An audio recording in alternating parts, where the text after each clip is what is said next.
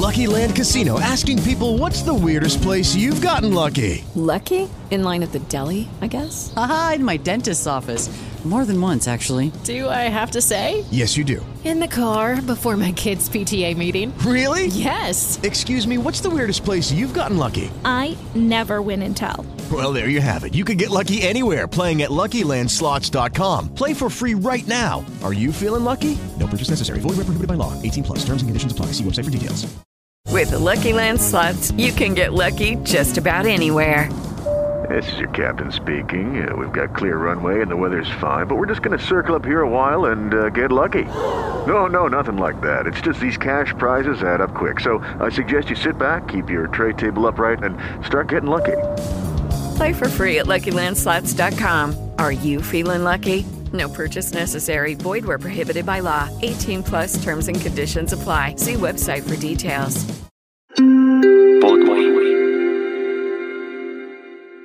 La historia de hoy es triste, difícil, compleja y contradictoria, pero al final es nuestra historia.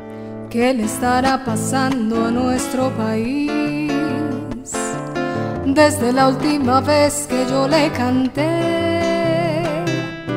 mi último bambuco hablaba de amor. Ahora las cosas andan de mal en peor. No puede uno callarse teniendo voz. El compositor colombiano Eugenio Arellano no compuso este bambuco recientemente, aunque se pudiera pensar que sí, a juzgar sobre todo por los acontecimientos que se han vivido en Colombia en los últimos días. Esta canción fue escrita en 1989, pero no pierde vigencia y esa es nuestra historia de hoy. Yo había anunciado que íbamos a empezar con una serie de programas dedicados a la afrocolombianidad y sí, lo haremos de esa manera, pero a partir del próximo episodio porque no podía dejar pasar el momento por el que estamos atravesando como sociedad en Colombia. Y es que los titulares le dan la vuelta al mundo diciendo o advirtiendo incluso la confrontación que se está viviendo en nuestras calles una situación que se merece toda nuestra atención porque, nos guste o no, pasará a la historia. Es más, cada uno de nosotros está haciendo parte de esta historia. He querido entonces hacer este especial para poder entender un poco qué es lo que está pasando y empezamos así. El 28 de abril de este año 2021, las centrales obreras, los trabajadores de la salud, los profesores, los estudiantes, muchas organizaciones civiles, pero también organizaciones políticas, decidieron salir a protestar para pedir que el gobierno nacional no siguiera adelante con una reforma tributaria que afectaría la economía de todos los colombianos, aumentando de esta manera la brecha de pobreza y desigualdad que ya existe. Sin embargo, la contraparte, es decir, el gobierno, aseguraba en su momento que los cambios tributarios eran necesarios para que el país fuera viable financieramente. El gobierno insistía en avanzar con el trámite de la reforma en el Congreso de la República y los ciudadanos inconformes hicieron a un lado el temor por contagiarse de COVID-19, porque recuerden que estamos en medio de una pandemia, para salir a protestar. Y como dirían ahí, pues se armó Troya. Desde ese 28 de abril y hasta hoy, 5 de mayo, mientras estoy grabando este episodio de Rescatando Memorias, los colombianos hemos tenido que ver un país que sufre al saber que cientos de ciudadanos han resultado heridos y otros tantos tristemente muertos. Esto durante los enfrentamientos que parecen una guerra civil que se estuviera librando en nuestras calles y en nuestros pueblos. Ahora, si la reforma tributaria en mención fue retirada por el mismo gobierno luego de la presión ejercida durante muchos días mediante las manifestaciones, mediante las protestas, por qué los enfrentamientos y los ceses de actividades o paros, como los llamamos aquí, continúan, pues hagamos entonces un poco de historia. En noviembre del año 2019 los colombianos ya se habían manifestado en contra de las políticas del actual gobierno y lo hicieron desde el 21 de ese mes, 21 de noviembre, hasta el 21 de febrero del año 2020, es decir, durante tres meses. La siguiente gran convocatoria estaba programada para el 25 de marzo, pero llegó la pandemia del coronavirus, cambió los planes, calmó los ánimos y nos puso nuevas prioridades. Unas prioridades que, de acuerdo con muchos informes, tanto nacionales como internacionales, tampoco fueron atendidas, lo que agudizó la situación que ya se estaba viviendo aquí en Colombia. Y es que de acuerdo con el DANE, que es el Departamento Nacional de Estadística en nuestro país, al finalizar el 2020, alrededor de 21 millones de colombianos vivían en la pobreza monetaria, es decir, sus ingresos no llegaban ni a la mitad del salario mínimo. Esto en números más claros es lo siguiente. 21 millones de colombianos, y somos 50, es decir, casi la mitad, recibe al mes menos de 400 mil pesos u 86 dólares, como lo quieran entender, para poder cubrir sus gastos. 86 dólares, 400 mil pesos mensuales para todos sus gastos. Y de esos 21 millones, cerca de 7 viven en la pobreza extrema, es decir, sus ingresos son casi nulos. Digámoslo así, la subsistencia de esos 7 millones de colombianos es casi un milagro. Por otro lado, un estudio presentado en octubre del año pasado 2020, hecho por varias universidades en Latinoamérica y que se publicó bajo el nombre de Índice de Desarrollo Regional, aseguró que Colombia es el país más desigual de esta zona del mundo, debido a que la brecha entre ricos y pobres es cada vez mayor, y esto se refleja en las diferencias a la hora de acceder a los servicios de salud, educación, bienestar económico y seguridad. En otras palabras, quienes tienen dinero pueden hacerlo, quienes no lo tienen sencillamente no pueden acceder a esto. Pero llega el peor de nuestros males, la corrupción. Es esa que se carcome a la sociedad colombiana y que de acuerdo con el índice de percepción de corrupción de los años 2016 y 2017, nos ubica como uno de los países más corruptos del mundo, algo que se le indilga a la clase política. Es una corrupción que al año genera pérdidas al Estado colombiano por casi 20 billones de pesos.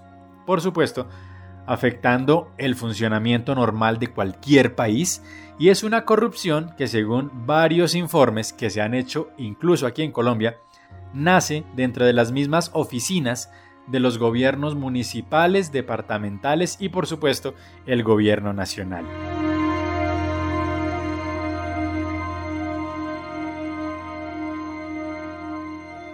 Ahora bien, si todos estos motivos son válidos para salir a protestar, ¿por qué hay que poner muertos para exigir derechos? Desafortunadamente, y como reza el dicho popular, en río revuelto ganancia de pescadores, en este caso, en río revuelto abuso de pescadores. Y es que si bien las manifestaciones han sido multitudinarias, artísticas y pacíficas, el desmedido uso de la fuerza policial y el despliegue militar que se ha usado para reprimir estas marchas ha llevado a que a hoy más de 30 colombianos hayan sido asesinados y más de 90 se encuentren desaparecidos. Los abusos de la policía llevaron incluso a que se generara el clamor SOS Colombia para llamar la atención de la comunidad internacional e intentar de esta manera detener lo que se puede considerar como una masacre urbana moderna, sobre todo si se tiene en cuenta que ha sucedido en las calles frente a los ojos de muchos y esto posible porque incluso en las redes sociales se ha transmitido la manera como estos abusos se han cometido.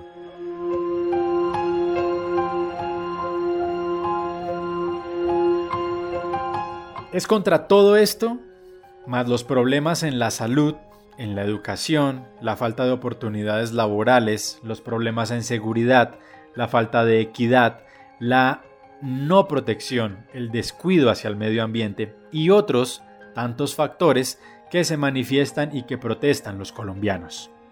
La solución. La solución entonces es, primero, participar e informarnos muy bien. Y participar, sí, protestando, porque además es un derecho que tenemos todos los ciudadanos del mundo, pero participando cuando se tiene la oportunidad de participar, es decir, en los procesos electorales, por ejemplo. Y es que también les voy a dar otro dato. Resulta que en el año 2018 se planteó la posibilidad de que se implementara un estatuto anticorrupción y para eso era necesario que 12 millones de colombianos lo aprobáramos en las urnas. Y no fue posible. Faltaron cerca de 500 mil votos para que la iniciativa, que nació desde el Congreso, fuera aprobada. Entonces hay que votar, hay que participar en política, porque cuando usted no participa en política, deja que los demás decidan por usted. Y también tenemos que informarnos, pero aprovechando todos los medios posibles, ir más allá de los tradicionales noticieros de televisión y de radio, hacer buen uso, buen uso, buen uso de las redes sociales para transmitir y compartir información real, que no solamente informe, sino que además nos ayude a tener un panorama más claro de lo que está sucediendo afuera, pero información real, no caer en las falsas noticias, compartir únicamente aquello de lo que se tiene veracidad en el 100%. Pasa que nos matan, que la fe nos la arrebatan, pasa que se roban todo y nos dejan en el lodo. Pasa que hacen una guerra para robarse nuestra tierra. Pasa que nos siembran miedo y reparten todo a dedo. Pasa todo, pasa tanto, pero aquí no pasa nada. ¿Qué sigue? Bueno, pues al tiempo que todo esto sucedía, el músico tolimense Santiago Cruz compuso esta canción que debería ser un llamado más bien a que pase algo, porque siempre y cuando el problema no sea conmigo, porque además de nuestros obstáculos hay que sumarle el hecho de que somos indiferentes, pues entonces nadie participa. Se plantea también una solución política y es el estado de conmoción, pero es un estado de conmoción que no solamente permitiría que el presidente tuviera facultades extraordinarias, sino que podría decidir qué hacer con la televisión, qué hacer con la radio a la hora de informar, podría decretar toques de queda permanentes en todo el territorio nacional y podría pasar por encima del Congreso a la hora de dictaminar las leyes. Les dejo este dato ya que hablamos del Congreso. Es el Congreso en el que también tenemos que pensar. No podemos quedarnos como ciudadanos o como protestantes pensando que únicamente esto tiene que ver con el actual presidente. Recuerde que los congresistas los elige usted y esos congresistas son los que también nos están robando. Pero volvamos a la indiferencia, porque siempre decimos que protesten ellos, que voten ellos, a mí eso no me importa, eso para qué, y cientos de expresiones que en este país solo demuestran desinterés. Entonces hagamos algo, y bien sea apoyar la protesta, buscar una solución, pero también acompañemos y exijamos a nuestros dirigentes para que encuentren alternativas que nos lleven a ser de nuevo el país más feliz del mundo como nos vanagloriamos de serlo. Porque recuerden, hoy la historia somos nosotros. Pasa tanto que al final no pasa nada. No pasa nada. No pasa nada.